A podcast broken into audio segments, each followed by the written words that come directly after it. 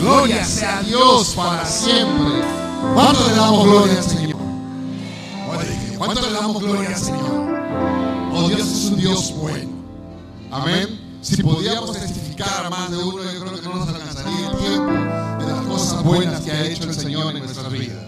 ¿Verdad que sí? Dios es, Dios es demasiado. ¿Qué te parece si ahí donde estás? Vamos a regalarle unos segundos más. Mientras que los niños se están yendo, vamos a darle unos segundos más al Señor. Ahí te voy a pedir donde estás, levanta tus manos hacia el cielo. Y vamos a adorarle juntos a su nombre. Cierra los ojos. Cierra tus ojos y mira el corazón del Señor en estos momentos.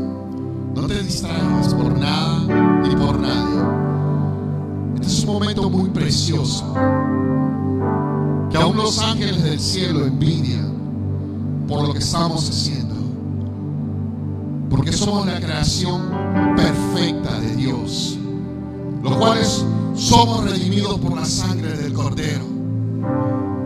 Y hoy tenemos el privilegio de estar delante de su presencia. Solo nosotros, a través de la sangre del Cordero, podemos tener ese acceso ante el trono del Padre y poder contemplar con los ojos cerrados su gloria por ahora. Porque sé que más adelante podremos verlo. Podremos ver la gloria del Señor.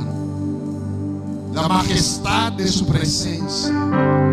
Pero hoy por la fe podemos tocarlo. Hoy por la fe podemos mirar su gloria. Hoy por la fe podemos estar delante de Él. No hay nada que nos impida. Este maravilloso momento es para Él. Adórale donde estás. Dale un cántico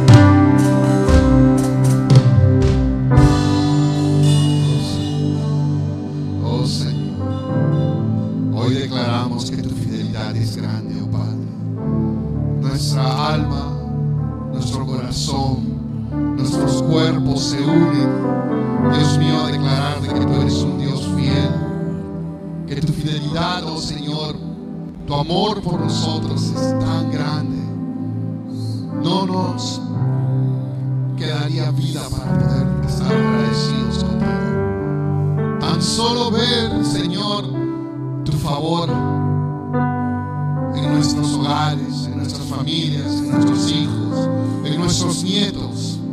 Poder abrazarlos, Dios mío. Poder amar a nuestros seres queridos.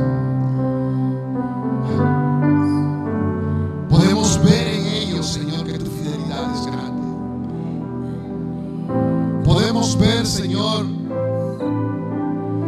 que tu fidelidad es grande en ese día. Cuando vemos a cada de nuestros hermanos cara a cara.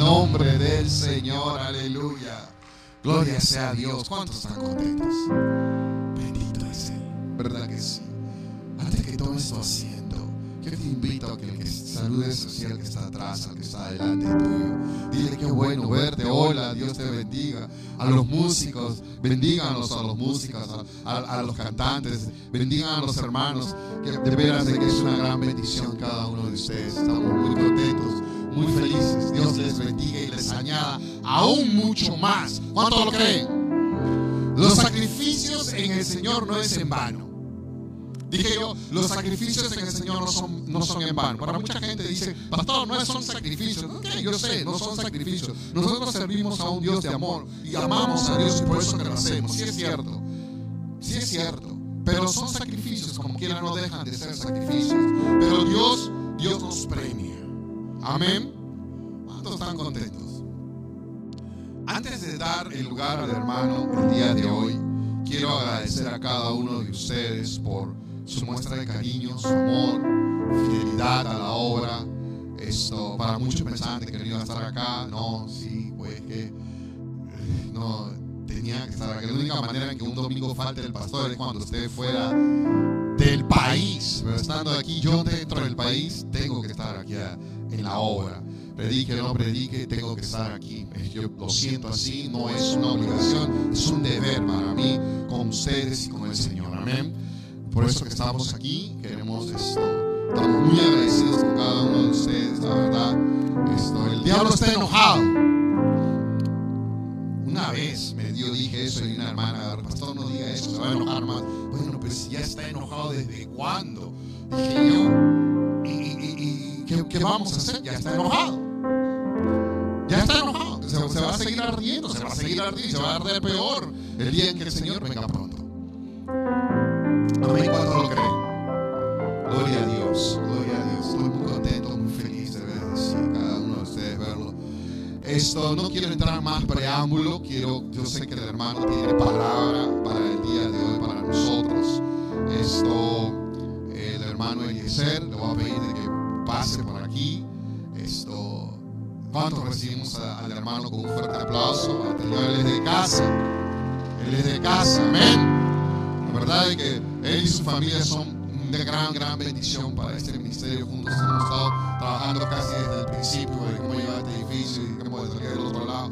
Hemos estado juntos como muchos de ustedes y, y lo hacemos con mucho amor y mucho.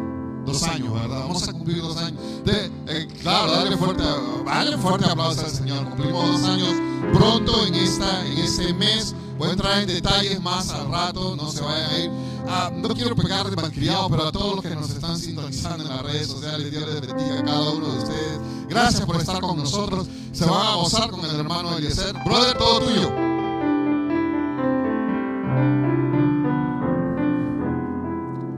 ¿Cuántos están contentos el día de hoy?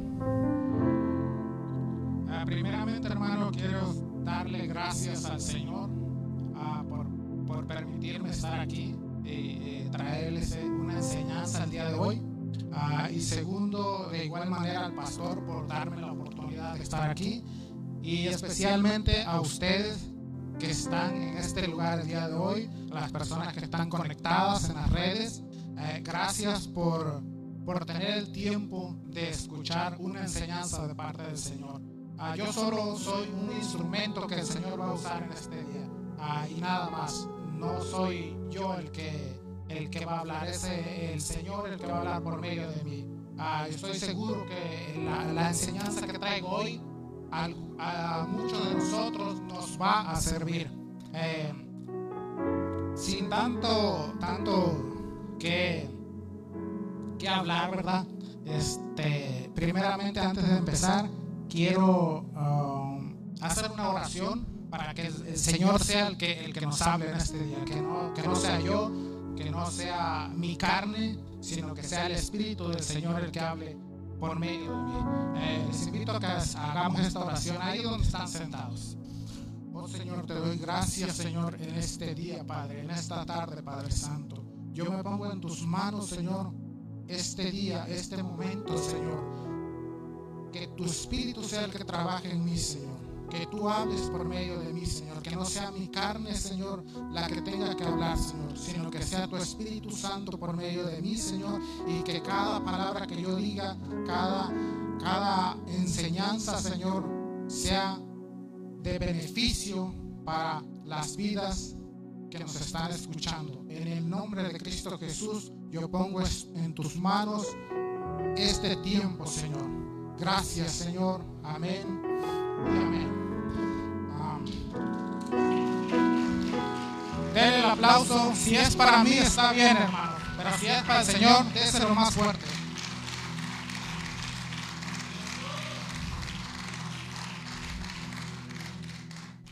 Ah, antes de empezar, a, a- eh, yo he titulado esta enseñanza a los tres pasos de un cristiano.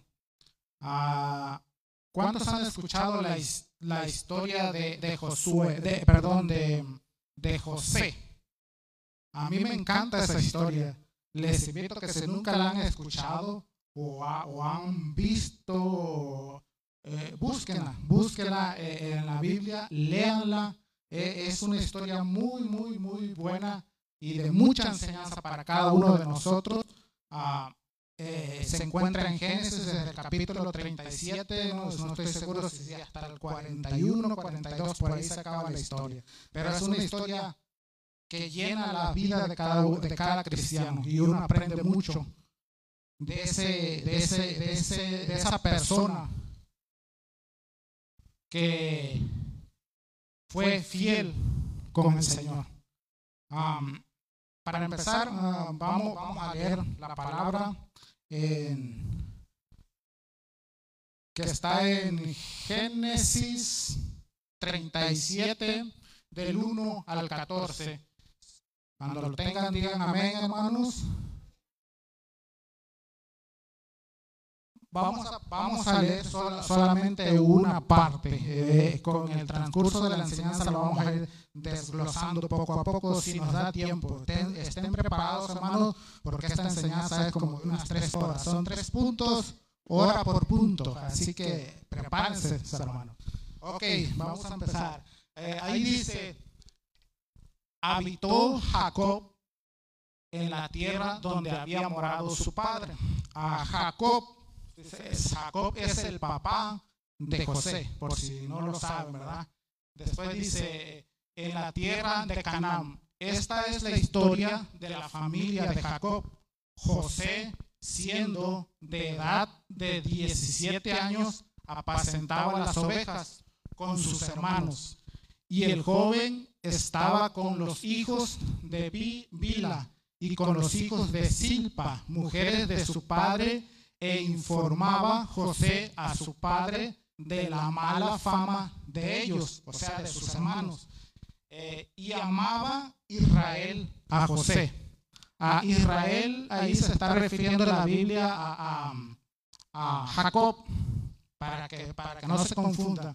Ahí dice, y amaba Israel a José, o sea, su papá amaba a José más que a todos sus hijos, porque lo había tenido en su vejez y le hizo una túnica de diversos colores. Y viendo sus hermanos que su padre lo amaba más que a todos sus hermanos, lo aborrecían y, y no podían hablarle pacíficamente. Y soñó José un sueño y le contó a sus hermanos. Y ellos llegaron a aborrecerle más todavía. Y él les dijo, oíd ahora este sueño que he soñado. He aquí que atábamos manojos en medio del campo, y he aquí que mi manojo se levantaba y estaba derecho, y que vuestros manojos estaban alrededor y se inclinaban al mío. Le respondieron sus hermanos, ¿reinarás tú sobre nosotros? ¿O señorearás sobre nosotros?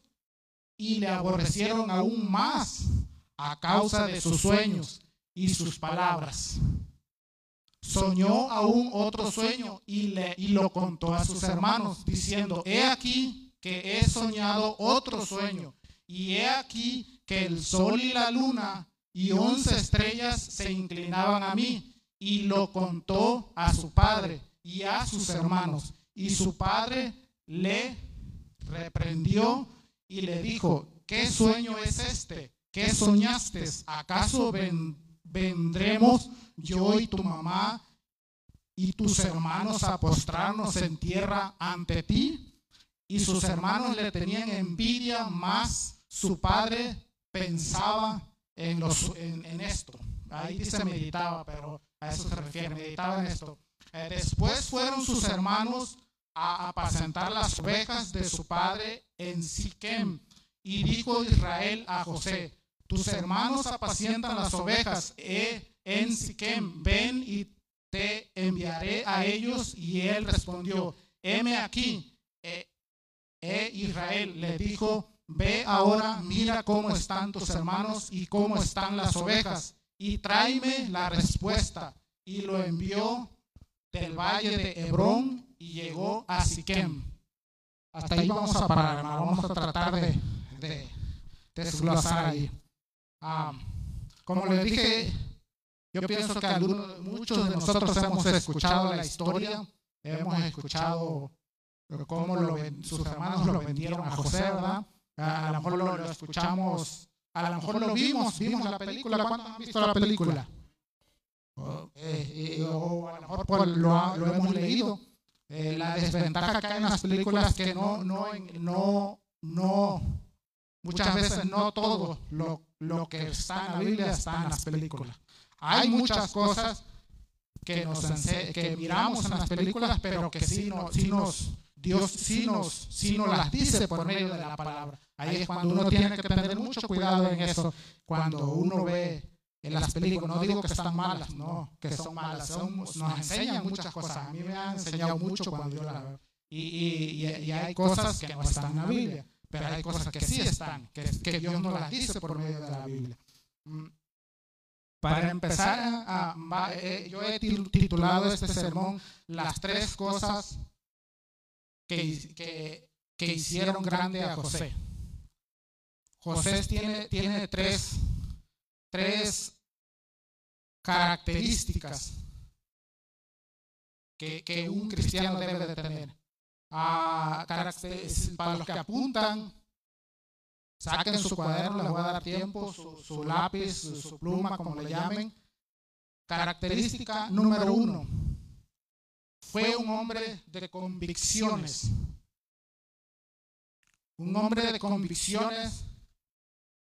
Convicción es la seguridad de una persona que tiene una persona de la verdad o la certeza. O la certeza que tiene esa persona de la verdad. O de lo que piensa o de lo que siente. Por ejemplo, un cristiano tiene que tener la certeza de lo que, de lo que siente, de lo que, de lo que cree. Si nosotros somos cristianos y nos han enseñado a creer en Dios y creemos en Dios, nosotros tenemos que tener esa certeza, esa seguridad de que Dios, Dios es el único que nos va a sacar adelante, de que Dios es el único que nos va a levantar de, de donde estemos caídos, que Dios es el único que nos va a, a levantar de una cama cuando estamos enfermos, que Dios es el único que nos va a sacar de este problema en el que estamos metidos, que Dios es el único que, que tiene el medio para poder hacerlo. Nosotros tenemos que tener esa certeza que tuvo, que, que, que tuvo ahí José. Porque muchas veces decimos que somos cristianos, pero cuando llega la prueba, lo dudamos, nos desesperamos. Queremos las cosas en el momento, ya, no sabemos esperar. ¿Cuántos han, cuántos han estado en, haciendo alguna fila en algún momento en el banco, eh, en las tortillas, en, eh, en algún momento ustedes han estado haciendo alguna fila? Yo lo he estado y téngalo que me he llegado a desesperar cuando estoy en el banco. Que la línea está hasta afuera con, e- con este sol y yo ahí no, y no avanza. Me desespero, hermano, me desespero. Yo que ya, y luego que me encuentro con personas que no, que no saben a lo que van todavía. Somos seres humanos, hermano, nos desesperamos. Nosotros tenemos que, que, que saber esperar cuándo es el tiempo de Dios. Tenemos que confiar en el Señor. A pesar de la situación que pasó José, él fue amado por su padre. Demasiado, demasiado fue amado. Veamos qué dice la palabra en Génesis 37:3. Dice, y amaba Israel a José más que a todos sus hijos, porque lo había tenido en su vejez y le hizo una túnica de diversos colores. ¿Qué error encuentran ustedes ahí en esa palabra que, que, que cometió a Jacob con José? Ah, eh, eh, hay, un, un error, quizás se le puede llamar, que muchas veces nosotros como, como padres cometemos ah, de querer eh, hacer sentir más amados a un hijo que al otro. Quizás no, no- nosotros no nos damos cuenta, pero cometemos ese error. A lo mejor nuestros hijos se dan cuenta, o a lo mejor nosotros lo hacemos sin darnos cuenta, porque pensamos que estamos haciendo algo bien, que, que los estamos guiando, pero muchas veces adelante viene el problema. Ahí, ahí dice la palabra que, que, que su papá le hizo una túnica de unos colores muy bonitos y, y, y esa era la situación de José. Él era el hijo amado, el hijo favorito, entre comillas, de, de- su papá, ¿verdad? ¿Por qué? Porque era el más chico y era el, lo tuvo en su vejez. E- este, este, amor, este amor que su padre sentía por él puede traer, como le dije, problemas, por eso uno tiene que tener mucho cuidado en esa área con nuestros hijos. A causa de eso, creó enemistad entre sus hermanos. Empezó a crear algo que no les gustaba a sus hermanos, ¿verdad? Em, eso, eso nos puede pasar a nosotros con nuestros hijos. Puede crear alguna enemistad, alguna, puede crear, abrir la puerta para una desunión familiar. Ah, ¿Cuántos han, han oído de, personas que, que, ya grandes, ya grandes, discuten hasta por la herencia con sus hermanos?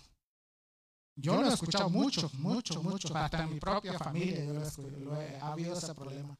¿Por qué? Porque quizás los padres ah, cometieron ese error de que le dan lo material, ¿verdad? siempre la, gente de antes se acostumbraba a dejárselos al más pequeño de todos. No, no sé si alguno vio eso eh, en su país, pero eso, eso se acostumbra en su país. Y los demás se sienten. No sé qué, de dónde salió eso, pero, pero, pero es una costumbre, ¿verdad? Si nos ponemos a pensar, está, eh, eh, no está bien, yo pienso, porque genera rivalidad y empieza a, crear problemas. Ese, eso es lo que estaba pasando ahí. Eso ocasionó que sus hermanos lo aborrecieran. Veamos qué dice Génesis 37, 4, 5. Dice, y viendo sus hermanos que su padre lo amaban más que a todos, sus hermanos lo aborrecían y no podían hablarle pacíficamente. Y soñó José un sueño y lo contó a sus hermanos y ellos llegaron a aborrecerle más. Eso es lo que, lo que estaba pasando, ¿verdad? A causa de eso. Eh, a causa de eso se generó, entre José y sus hermanos la envidia. Que todos conocemos que es la envidia, ¿verdad? Ah, la palabra, vamos otra vez a Génesis 37, 11. Ahí nos habla de eso. Y sus hermanos le tenían envidia, más su padre pensaba en esto. O sea que su padre ya lo estaba notando, ¿verdad?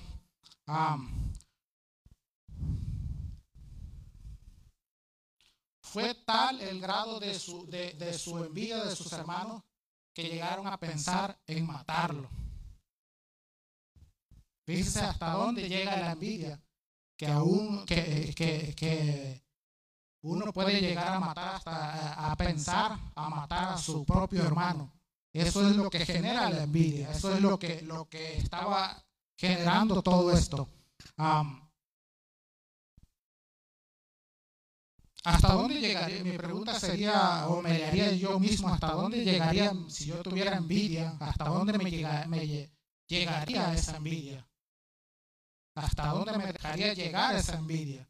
Si yo lo permitiera, ¿verdad? Eso es lo que, la pregunta que nos podemos hacer todos. La envidia nos hace, nos hace hacer cosas que jamás nos imaginamos que podíamos hacer. Estamos hablando de las características. Yo sé que, que, ustedes van a pensar, y ahorita me van a, o van a estar pensando, oiga, pero estamos hablando de las características, no de cosas. Sí, pero, pero esto se originó, originó un problema que adelante iba a traer muchas consecuencias. Eso, eso es algo muy, muy importante que no podemos dejar pasar nosotros como cristianos. Tenemos que pensar en eso. la envidia se sufre o se siente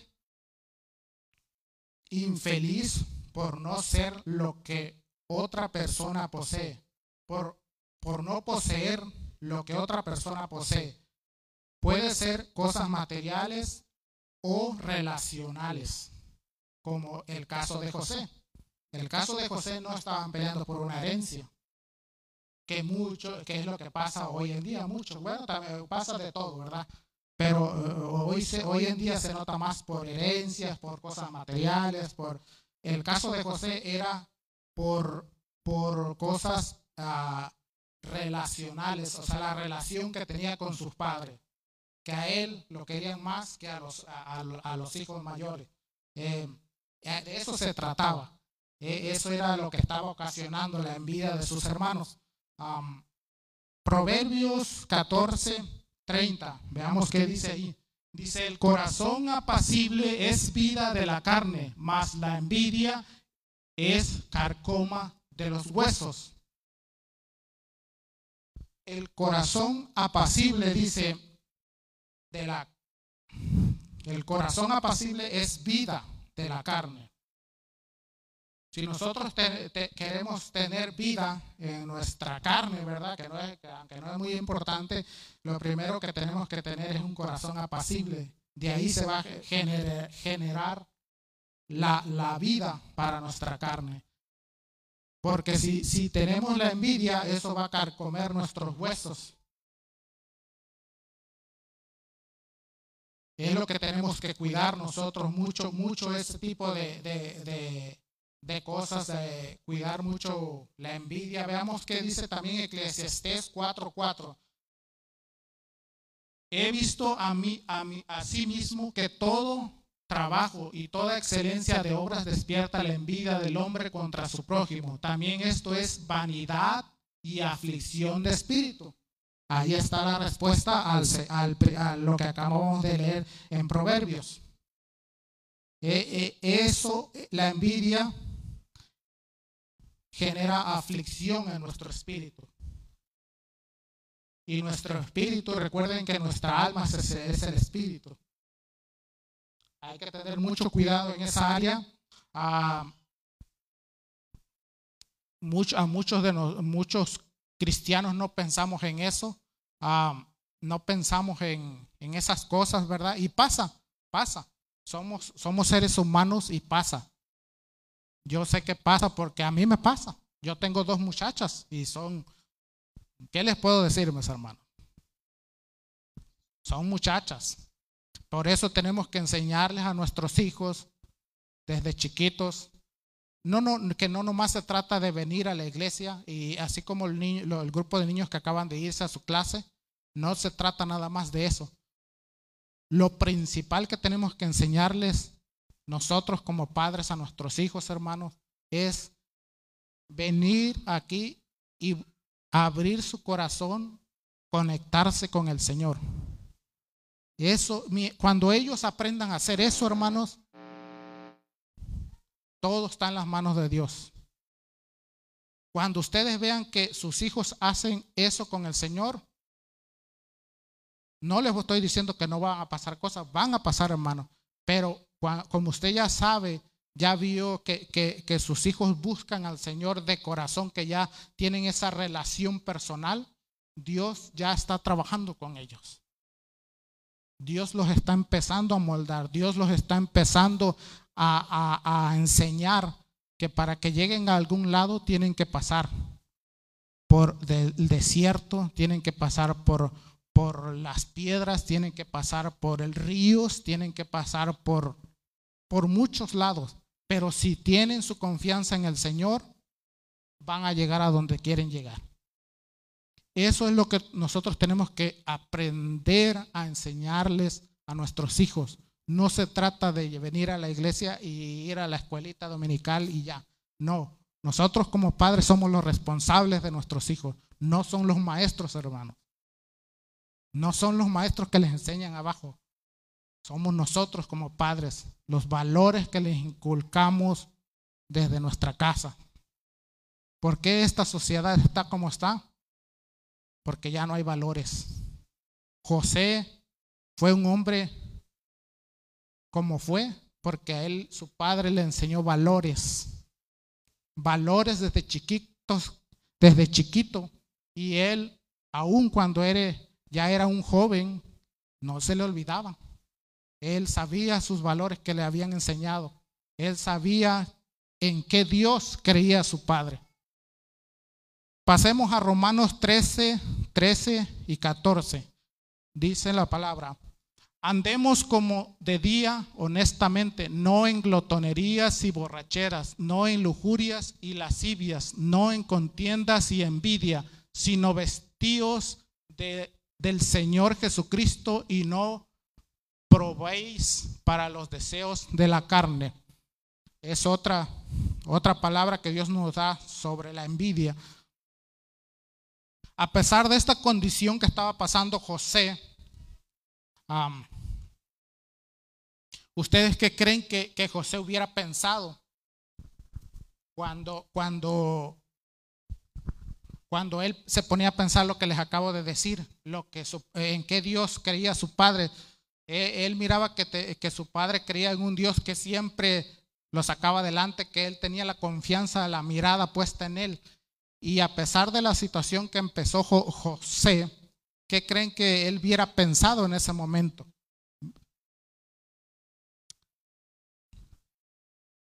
Hoy en día muchos pensamos o tenemos, eh, eh, llegamos a, eh, no llegamos a comprender en su totalidad la, el significado de esclavitud. ¿Por qué? Porque no vivimos esos momentos. Nosotros escuchamos esa palabra, pero se nos hace que es del tiempo antiguo, ¿verdad? No sabemos lo que significa eso especialmente hoy, que, en el mundo todo el mundo tiene derechos. Todo el mundo tiene sus derechos, ¿verdad? Hasta, un, hasta una mascota tiene derechos. Es cierto, hasta una mascota tiene sus derechos. Eh, eh, eso nunca lo iban a ver antes, ¿verdad? Por eso, por eso quizás la, la sociedad de hoy no tiene ese conocimiento de lo que significa ser un esclavo. Porque ahorita todos tienen derechos, todos, todos, hasta un animalito. este joven quien pasó de ser eh, el consentido de, una casa grande y poderosa a un don nadie, a, a ni siquiera poder controlar su vida, sino que su amo decidía todo por él. Pasó de ser hijo privilegiado a una adquisición. Ah, pasó de ser un hijo de una casa muy rica donde era el consentido a ser un esclavo. O sea, ¿qué hubiera pensado José en ese momento? ¿Qué pasó, Señor? Si yo creía en ti, ¿qué está pasando? Es lo que muchas veces a nosotros nos pasa. Nos pasa una cosita y, y ya, nos decepcionamos de todo. Y no es así, hermano. Dios no trabaja así. Dios tiene un proceso para cada uno. No, no se trata de que lo que queramos Dios nos los va a dar, porque eso sería un capricho para nosotros. Dios tiene un proceso para todo. Para todo hay un proceso. Eh, por ejemplo, en su trabajo. Ustedes están en donde están el día de hoy. No fue de un día para el otro. Tuvo que haber un proceso. Tuvo que haber años de experiencia para llegar a donde están. Por ejemplo, yo, ¿verdad? Mi trabajo. Yo lo empecé hace en el 2004. Imagínense cuánto tiempo tengo. Ha habido un proceso y cada vez aprende uno mejor. Cosas nuevas, cosas que uno no tenía ni idea.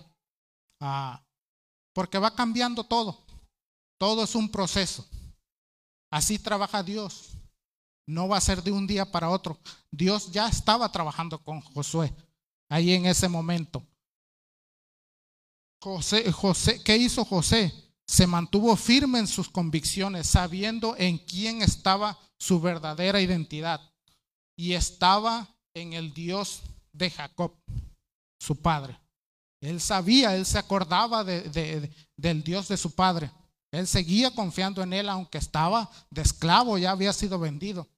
Pero él seguía confiando en su padre. Fue esclavo hecho por su propia voluntad. No, perdón, fue, fue esclavo en contra de su propia voluntad. ¿Qué diferencia con el Señor Jesucristo, verdad? Que Él dio su vida por usted y por mí voluntariamente. A él nadie lo obligó a darla. A nadie lo llevó a fuerzas para que, para que fuera crucificado por nuestros pecados, para que nosotros tuviéramos acceso a Él. Nadie lo obligó. Él lo hizo por amor. Él lo hizo porque estaba convencido desde el principio de lo que iba a hacer. Una gran diferencia, ¿verdad?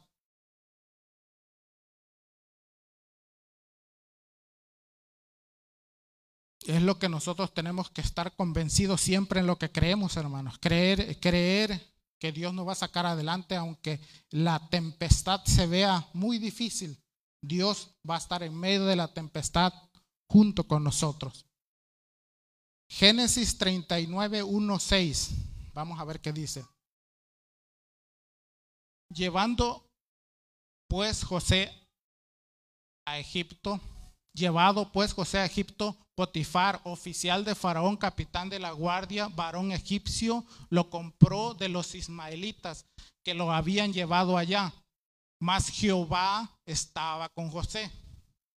Y fue varón próspero y estaba en la casa de su amo, el egipcio, y vio su amo que Jehová estaba con él y que todo lo que él hacía Jehová lo hacía prosperar en sus manos. Hacía yo José gracia en sus ojos y le servía y él lo hizo mayordomo de su casa y entregó en su poder todo lo que tenía.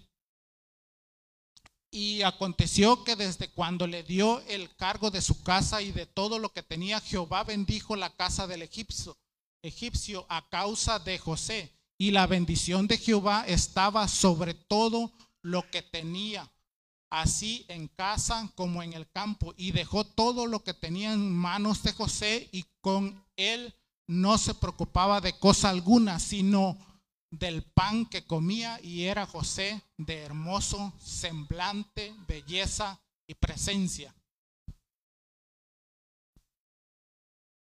Recuerden el último, el último el, versículo 6, hermanos. Recuérdense ese versículo que se los voy a recordar más adelante.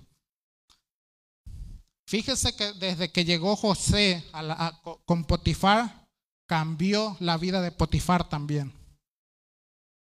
A causa de José, Dios empezó a bendecir a Potifar. Su casa, todo, todo lo que José tocaba era bendecido. Todo donde él estaba era bendecido. Quizás usted va a decir, pero ¿cómo si era esclavo? Porque Dios estaba con él. No necesitamos ser el rey para que pueda ser bendecido. Si aunque seas un esclavo, Dios te va a bendecir y va a haber bendición, bendición para los que están a tu alrededor. Eso lo tenemos que tener en cuenta, mis hermanos, siempre, siempre. A pesar de ser esclavo, él estaba convencido que Dios estaba con él. Nunca lo dudó. Él estaba convencido de, su, de su convicción. Paso número dos. Fue un hombre de santidad. Santidad es el ámbito religioso, santo. Es un sujeto que desarrolló un vínculo especial con un, con un ser divino o que sobresale por su ética y sus valores morales. ¿Qué pasó con José ahí cuando estaba con Potifar?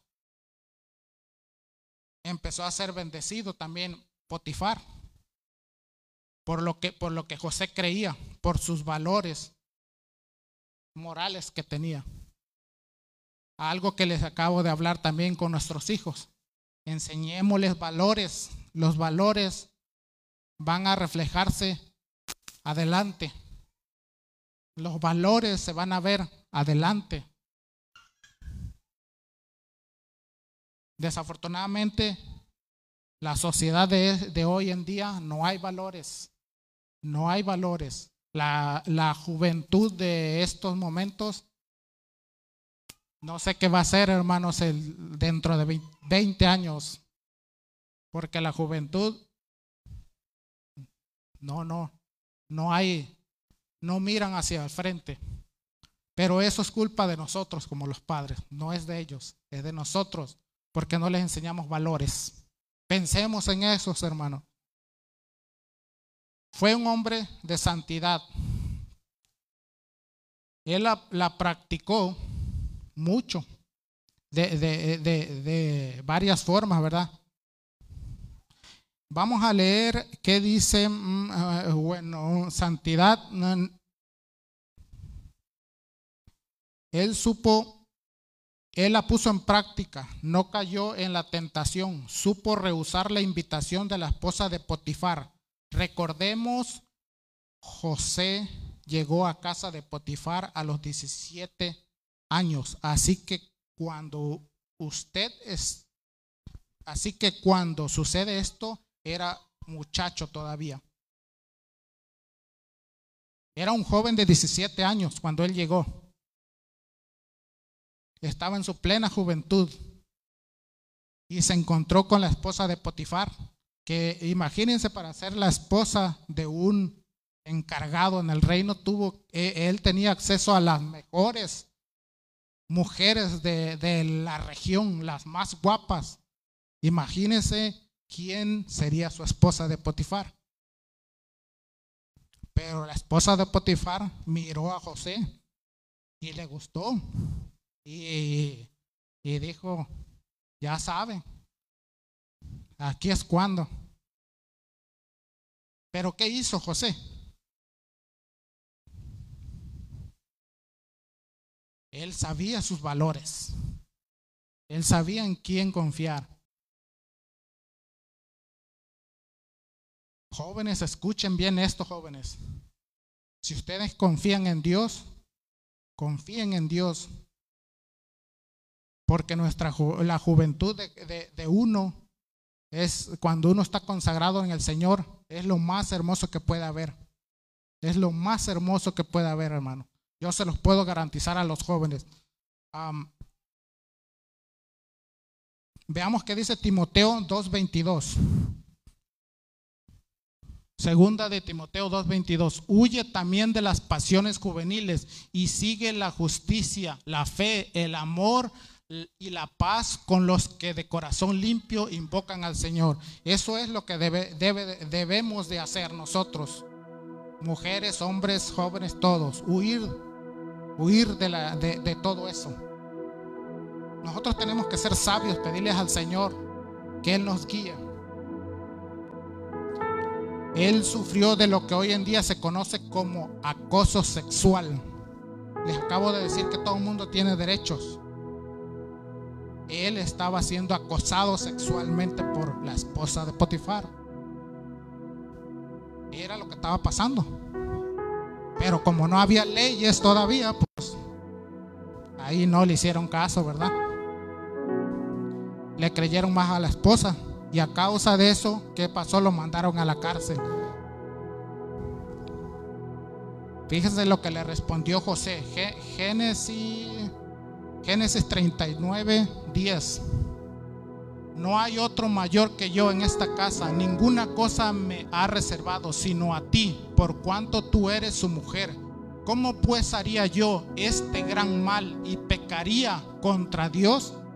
Fíjese que ahí él recordó sus valores para agradecerle a Potifar por lo que había hecho, pero también se acordó de Dios. Dice, lo más principal es que yo le voy a pecar contra Dios. Eso es lo más, lo, más grave que podía pasar. Él se acordó de dónde venía. Génesis 39, 9.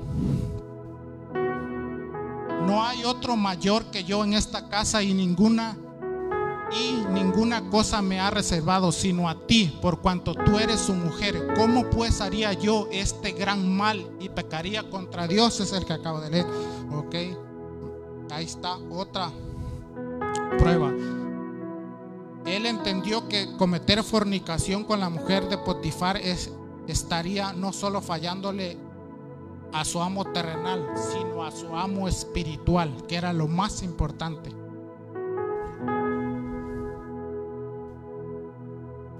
Muchas veces nos preocupamos nosotros por fallarle a, nuestro hermano, a nuestro primo, a nuestro patrón, a, eh, a todo mundo, ¿verdad? Pero se nos olvida el más importante. Dios. Nosotros tenemos que tener nuestra mirada en Él, eh, de, en no fallarle a Él. Pecar contra Dios es como, es como, como una barrera que hay entre, que, ponemos nosotros entre Dios y nosotros. Eso, esa barrera no permite nuestra comunión con Dios. Porque estamos cometiendo algo, algo malo que a Dios le lastima su corazón, que a Dios le duele su corazón. Es como cuando nuestros hijos hacen algo malo que nosotros no les enseñamos. Eso nos lastima a nosotros, nos duele, nos, nos hiere nuestro, nuestro interior, porque eso no se lo enseñamos. Así se siente Dios cuando nosotros le fallamos. Porque se supone que nosotros ya somos hijos de Dios, ya fuimos lavados, ya fuimos perdonados, ya fuimos ah, liberados de todo. Ya somos hijos de Dios. Tenemos que estar limpios frente a Él. Y cuando nosotros caemos en el pecado, ponemos esa, esa cortina entre Dios y nosotros. Tenemos que tener cuidado en esa área.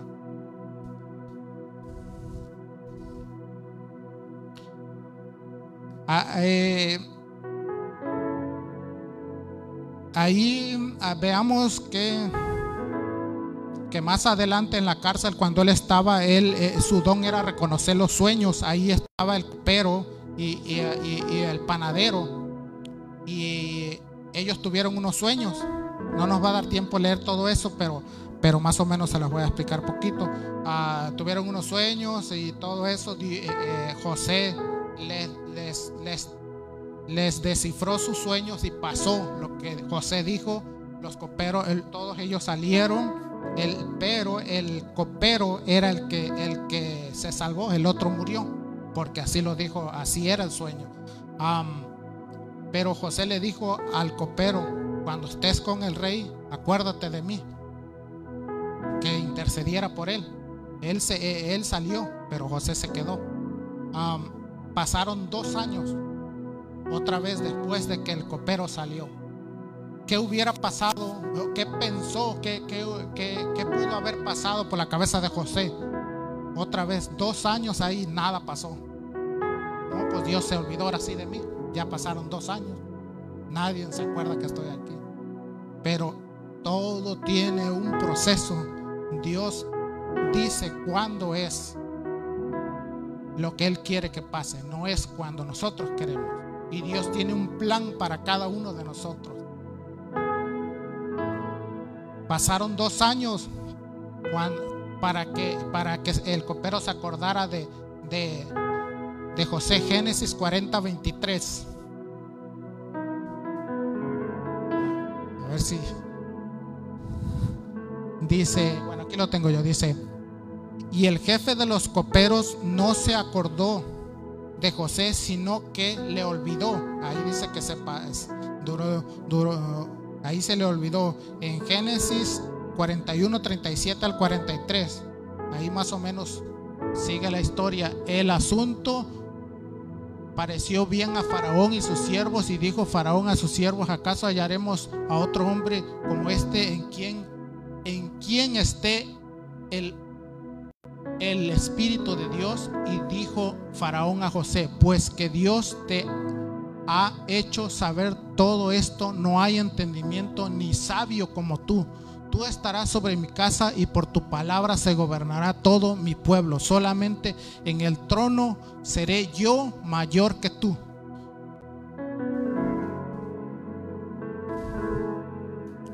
Fíjense lo que le dijo el faraón ahí, solamente yo seré mayor que tú. El faraón lo puso al frente a José de todo el reino. No había otro mayor que José, solamente el, el faraón. ¿Pero por qué? Porque le supo descifrar su sueño que tuvo. Él le descifró el sueño que tuvo y, y, y, como Dios estaba con él, hasta el mismo faraón lo estaba reconociendo ahí. Dice, no hay otro hombre como tú. dice, no hay sobre la, porque ya habían pasado muchos hechiceros y ninguno, ninguno pudo descifrar ese sueño, solamente José. Él tuvo el don para hacerlo. ¿Por qué? Porque Dios estaba con él. Por eso él lo pudo hacer. Y eso lo miró el faraón. Y a causa de eso, José estuvo a cargo de todo. Ahí fue cuando se eh, eh, empezó a realizarse el sueño que, que, José había tenido. Pero ¿qué, ¿cuál fue el proceso? tuvo que ser esclavo primero para poder llegar ahí. Imagínense cuánto tiempo pasó. Todo lo que pudo haber pasado en medio de eso. Pero él seguía con sus convicciones. Él seguía adelante. Paso 3 y el último. Fue un hombre que aprendió a perdonar. Perdonar significa disculpar a alguien que nos ha ofendido, a no tener en cuenta su falta. En, la Biblia, perdonar significa literalmente dejar pasar. Algo que nosotros nos, mucho, muchas veces nosotros no, no, no podemos dejar pasar.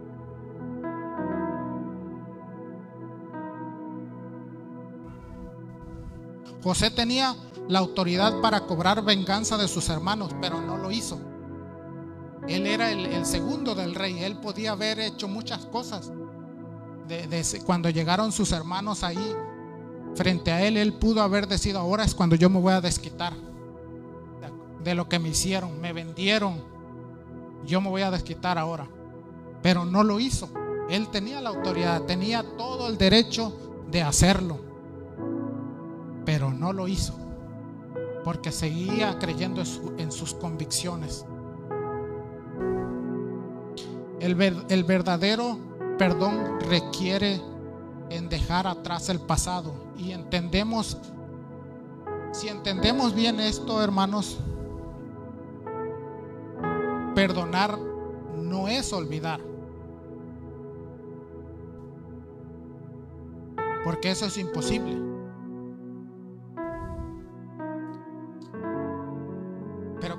Acabo de decir ahorita, significa dejar atrás la falta y no volverla a traer a hoy. La falta se quedó ayer. Hoy es un nuevo día. Hoy yo no tengo por qué recordársela a usted si me ofendió a mí. Si, si usted me ofendió ayer, tengo por qué acordarme. La falta ahí está, ya se quedó ahí. Ayer, día pasado. ¿Qué puedo hacer yo? No se puede hacer nada para regresar atrás. Hay que ver mañana y para que mi corazón sea sano, tengo que dejar atrás eso. Porque eso, eso ya, ya está ya atrás. Yo tengo que seguir al siguiente día lo que viene enfrente de mí.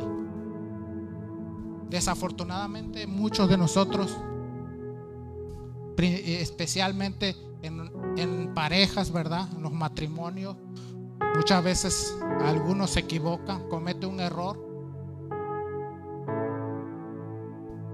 ¿Y qué, hace, ¿Y qué hace nuestra pareja?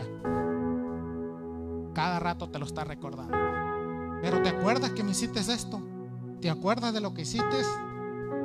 ¿Te acuerdas? Hermanos, eso fue pasado. Ok, me equivoqué. Ya te pedí perdón. ¿Qué quieres que haga ahora? Ya le pedí perdón a Dios. No se puede hacer nada. Yo me equivoqué.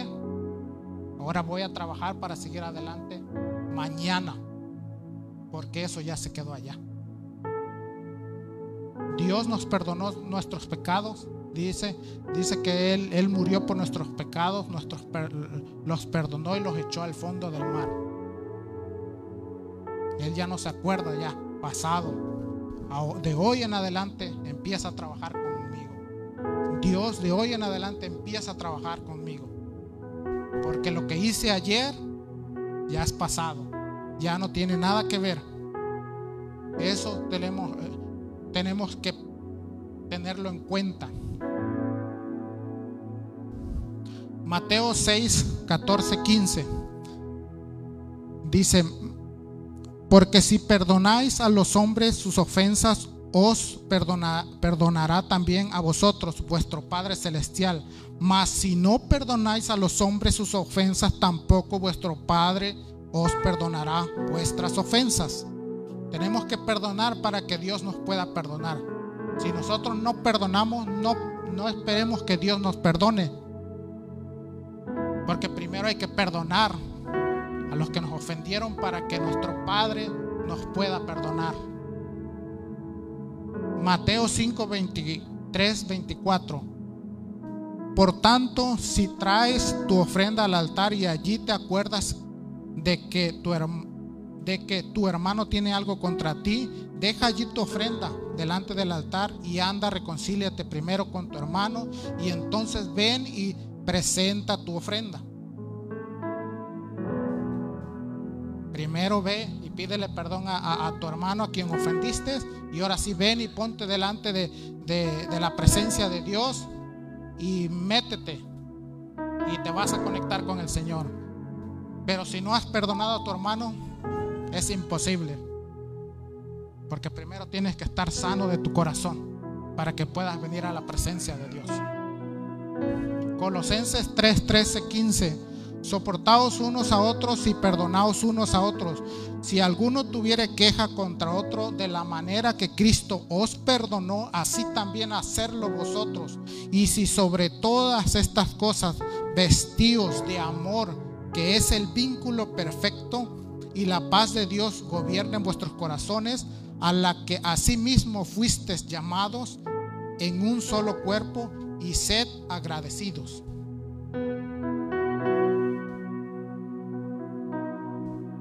José nos enseña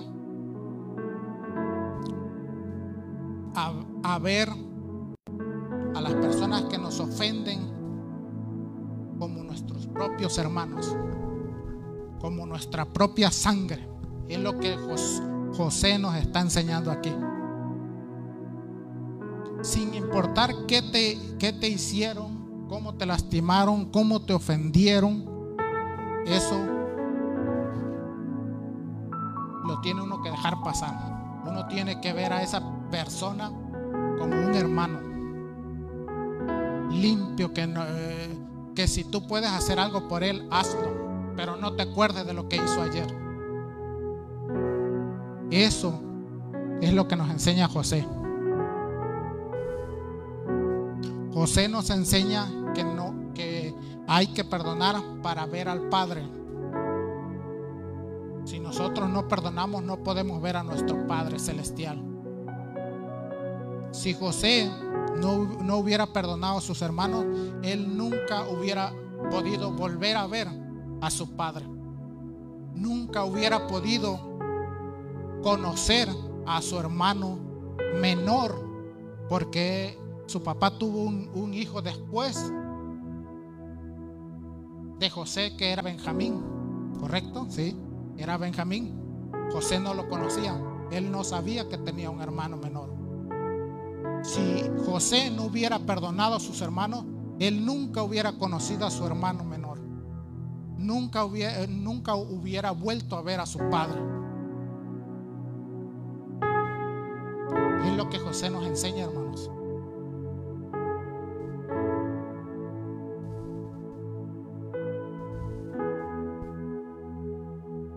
El que perdona viene atado, pero el que perdona, el que no perdona vive atado, pero el que perdona se libera de esa atadura. José fue un esclavo, pero estaba libre porque él perdonó. Cualquiera decía, no era, eh, diría eso, fue, fue un esclavo, permaneció. Sí, Puede ser ante la sociedad fue un esclavo, pero su, su corazón, su interior estaba libre porque pudo perdonar. Los hermanos eran libres, pero eran esclavos por lo que habían hecho.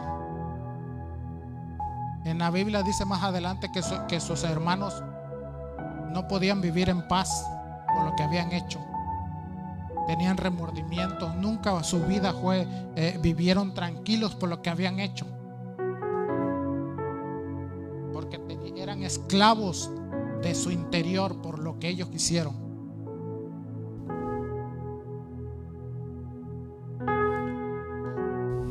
Yo voy a cerrar con esta, eh, estas palabras.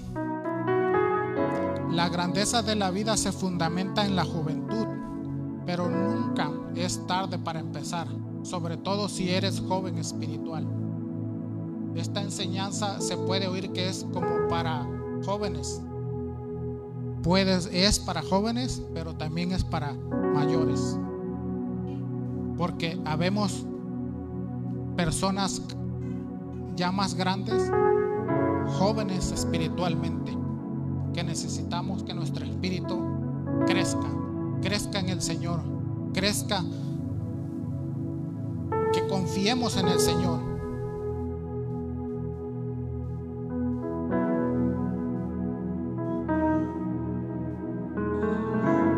Esto no se va a hacer con, con principio, no se hace con, con, con enseñanzas del mundo, hermano. Esto se, se hace con principios espirituales, como José. Él nunca se olvidó de sus principios. Él estaba convencido de lo que él creía, de lo que le habían enseñado. Él estaba convencido de estas tres cosas. Veamos ahí, voy a cerrar con esto y, quiero que usted medite en esto y yo le voy a entregar al pastor. Quiero que usted medite en esto. Estas son las tres cosas. Mire, José estaba convencido de sus convicciones, de lo que él creía. Él nunca lo dudó, en ningún momento lo dudó. Pasó lo que pasó, pero él no lo dudó. No lo dudó. José estaba convencido en vivir una vida de santidad para el Señor, no para la sociedad, para el Señor. Y, lo hizo. José tenía un corazón perdonador. El más importante, hermanos. Perdonemos. Perdonemos a nuestros padres, perdonemos a nuestros hermanos, perdonemos a nuestros abuelos, perdonemos a, a nuestro prójimo, perdonemos a mi hermano, perdonemos a Julano, perdonemos a Sutano. Si alguien nos hizo algo, hermanos, olvídese, olvídese, hermano. Olvídese de todos, todo lo que le hicieron. ¿Por qué? Si no, usted no va a ser sano. ¿Qué es mejor? Ser perdonador o, o que te perdonen a ti. Yo pienso que es mejor perdonar a alguien. Te sientes más bien cuando tú perdonas a alguien. Eso es lo que Dios quiere. Que nosotros perdonemos a los demás. Si alguien te ofendió, olvídate. Olvídate de eso. Eso pasó ayer. Perdónalo. No te preocupes porque, eh, porque alguien, alguien me perdone a mí. Si yo ofendí a alguien, ok, yo sé a quién ofendí. Voy y le voy a pedir disculpas a esa persona o lo que haya pasado, no importa. Pero voy a pri- y después voy a venir ante el Señor y voy a ponerme frente a su presencia y decirle, Señor, perdóname, porque he pecado contra mi hermano y contra ti. Ahora necesito que tú me perdones. Ya perdoné a mi hermano, pero ahora quiero que tú me perdones porque cometí este pecado. Como dijo su palabra, lo que leímos, deja tu ofrenda ya allí, ve y perdona a tu hermano, regresa y presenta tu ofrenda. ¿Cuál es tu ofrenda, hermano? Aquí. Esto es tu ofrenda. Aquí no se está refiriendo a dinero ni a nada. Se está refiriendo a esto, hermanos, a esto. Tu interior, tu corazón, cómo te sientes. ¿Cómo te sientes tú? ¿Puedes vivir en paz? ¿Tu interior está en paz? ¿Tu espíritu está en paz? ¿Estás en paz an- ante Dios? Medita en esto, hermanos. Yo los dejo con mis hermanos.